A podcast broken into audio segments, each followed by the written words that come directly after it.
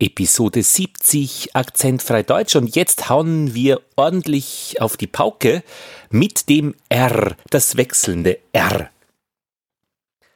Da wissen wir im Einsatz können wir das von 0 bis 100 dosieren. Soweit, ja, ansprechen, aktivieren dieses R, ob vorne oder hinten, wie es zum Rest dazu passt. Beim Üben wollen wir aber jetzt, besonders in dieser Episode 70, extrem übertreiben. Und es geht schon los. Der Erzgauner löste einen Börsenkrach aus.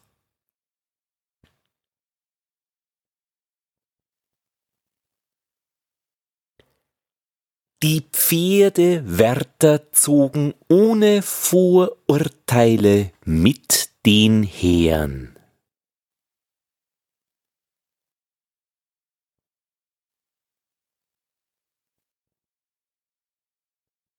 Nach der verantwortungslosen Erdvermessung rächte sich die Natur.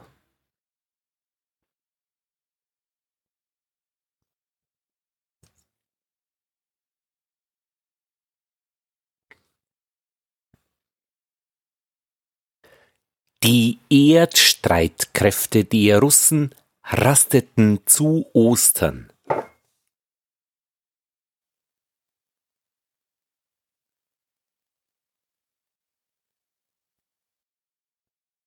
Unter Ungarn in der Vorrunde den ersehnten Sieg erringen.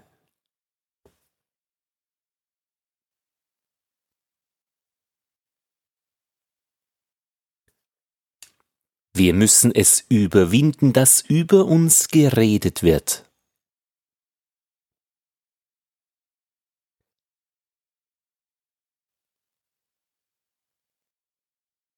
Er wird mit dem Vierradantrieb die Herren überwinden.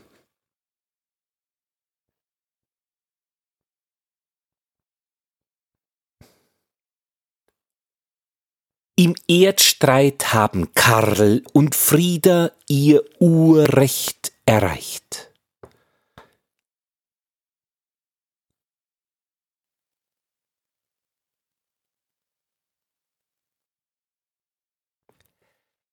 Der Förderkorb der Erzförderung brachte natürliches Erz zutage.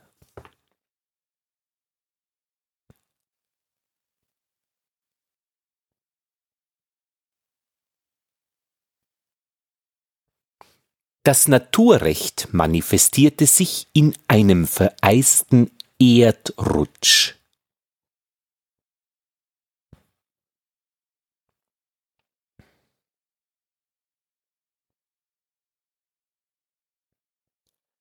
Das Herrchen des Tierchens wurde rot vor Zorn.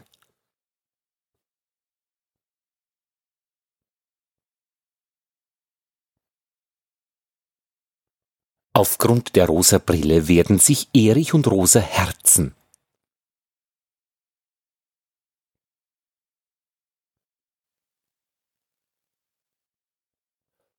Römische Brunnen wirken auf Kurt sehr ernst.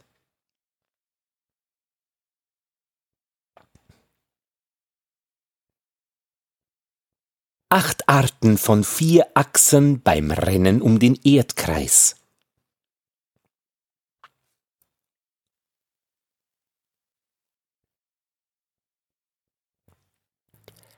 Der Verkehrsteilnehmer nahm das Urteil verächtlich hin.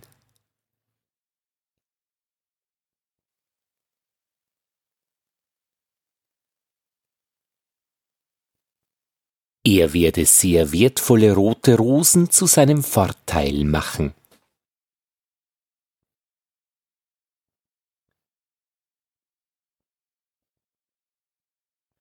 Der wunderbare Rehrücken rührte uns zu Tränen.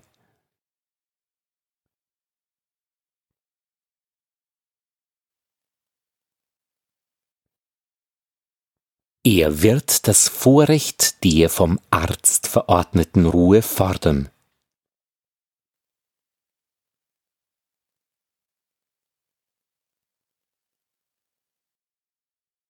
Wer wird wohl der Erste in diesem regen Verkehr sein?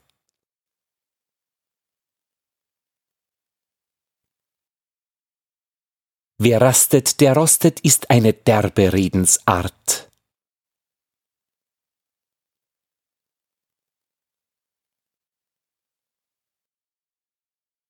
Unter Rumänen die Irrner zu hervorragenden Leistungen überreden.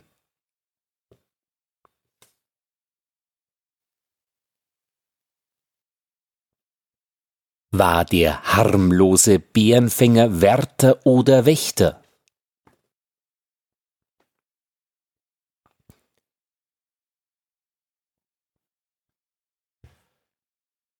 Wartet ihr auf Ross und Reiter?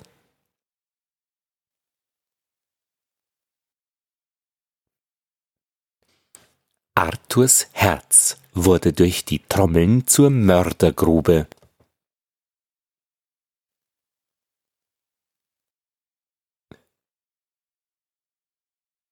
Der Theaterrezensent verreist zu den mörderischen Straßenrennen.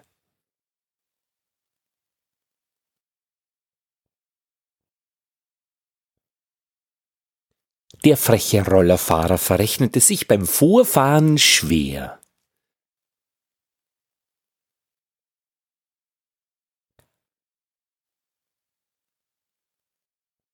Riesengroße Regenwürmer fressen sich durch die Schrebergärten.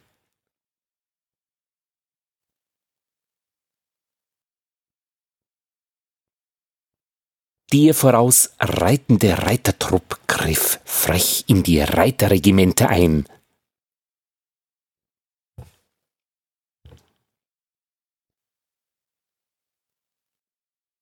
Der sture Reiter reitet schnurgerade am Nordrand der Prärie durch.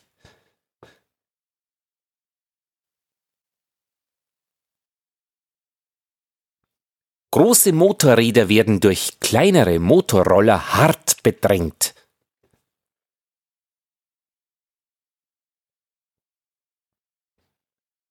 Den mehrjährigen Oberrichter erreicht ein Ruf als Strafrechtslehrer.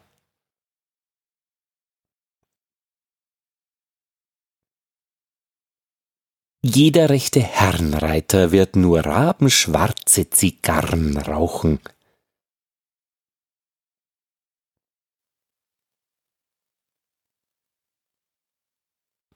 Regnerisches Wetter bringt Brautpaaren großen Ärger und Verdruss.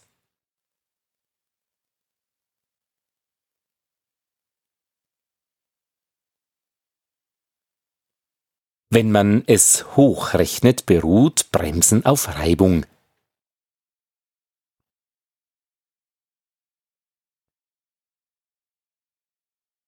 Ja, ihr habt sicher bemerkt, dass das R in diesen Geschichten oft bestimmt wird durch das, was vorher ist, und zwar durch den Vokal. Die Erde, lang, E, geschlossen, ist einfach unmöglich, dass man da ein R hinten nachstellt. Er, das Erde, nee. Und Erde sagt man eben nicht. Erde, nee, Erde. Und da gibt's dann eben diesen Unterschied, den haben wir schon kennengelernt. Das Erz kommt aus der Erde. Der Erzbischof kommt aus der sumerischen Sprache.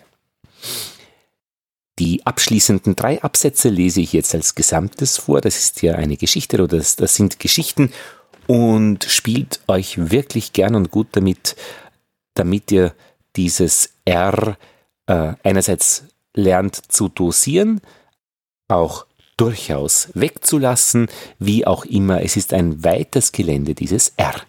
Johann Rauch hieß der Knecht, der alljährlich im nachbarlichen Gehöft beim Heumachen half. In jungen Jahren war er ein kräftiger Bursche und überdurchschnittlich tüchtig gewesen. Nach und nach jedoch waren seine Kräfte schwächer geworden.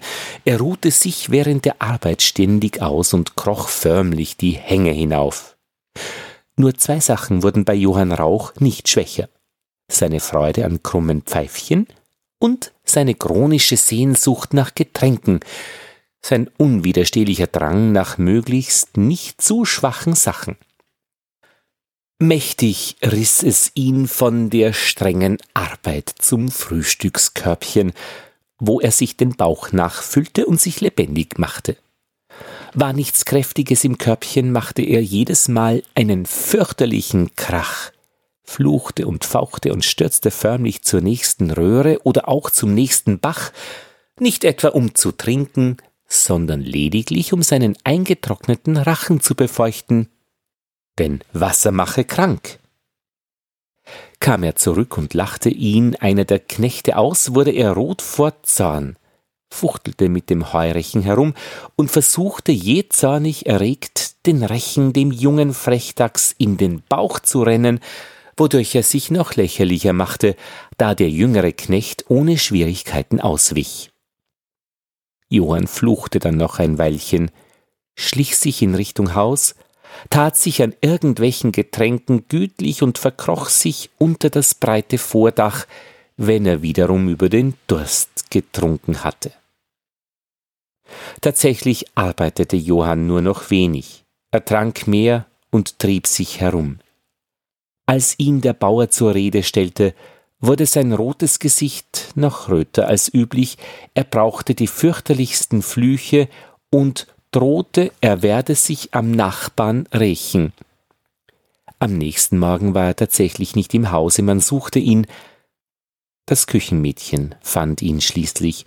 Dort, wo der Bach in die Röhre strömt, lag er auf dem Bauch, das Gesicht untergetaucht, als würde er wie üblich sein rotes Gesicht befeuchten und seinen riesigen Durst im Bach ertränken. Großer Gott, was für eine Geschichte. Schwer heran braust Sturmeswetter, dreuend, drasselnd, Donnergrollensturm und Brandung rauschend, rasend, Erde selber schwer erschütternd, Donner furchtbar überdröhnend. Rastlos, sondern Pfad und Richtschnur irrt der Ritter durch den Berge, durch der Berge rauen Gürtels, ringt umher durch scharfe Gerolle rinnen klare Wasser nieder, immer weiter ferner strebte er, über rauer Berge Rücken, über Gründe. Grün verankert, dringt er fürder, bricht durch Wirrsal. Ja. Schwerter klirrend tritt hervor. Wer war dort der Mauerbrecher, der verheert mir Burg und Ritter? Schwer verschnürt durch Armringshärte, zerrt hierher mir den Barbar. Rache, schwor mir der Verräter, aber rascher wird dir werden Kerker dort, verruchter Räuber. Na, viel Spaß beim Interpretieren. Da ist ein weites, neues, freudiges, frohes Gelände für deine Sprache.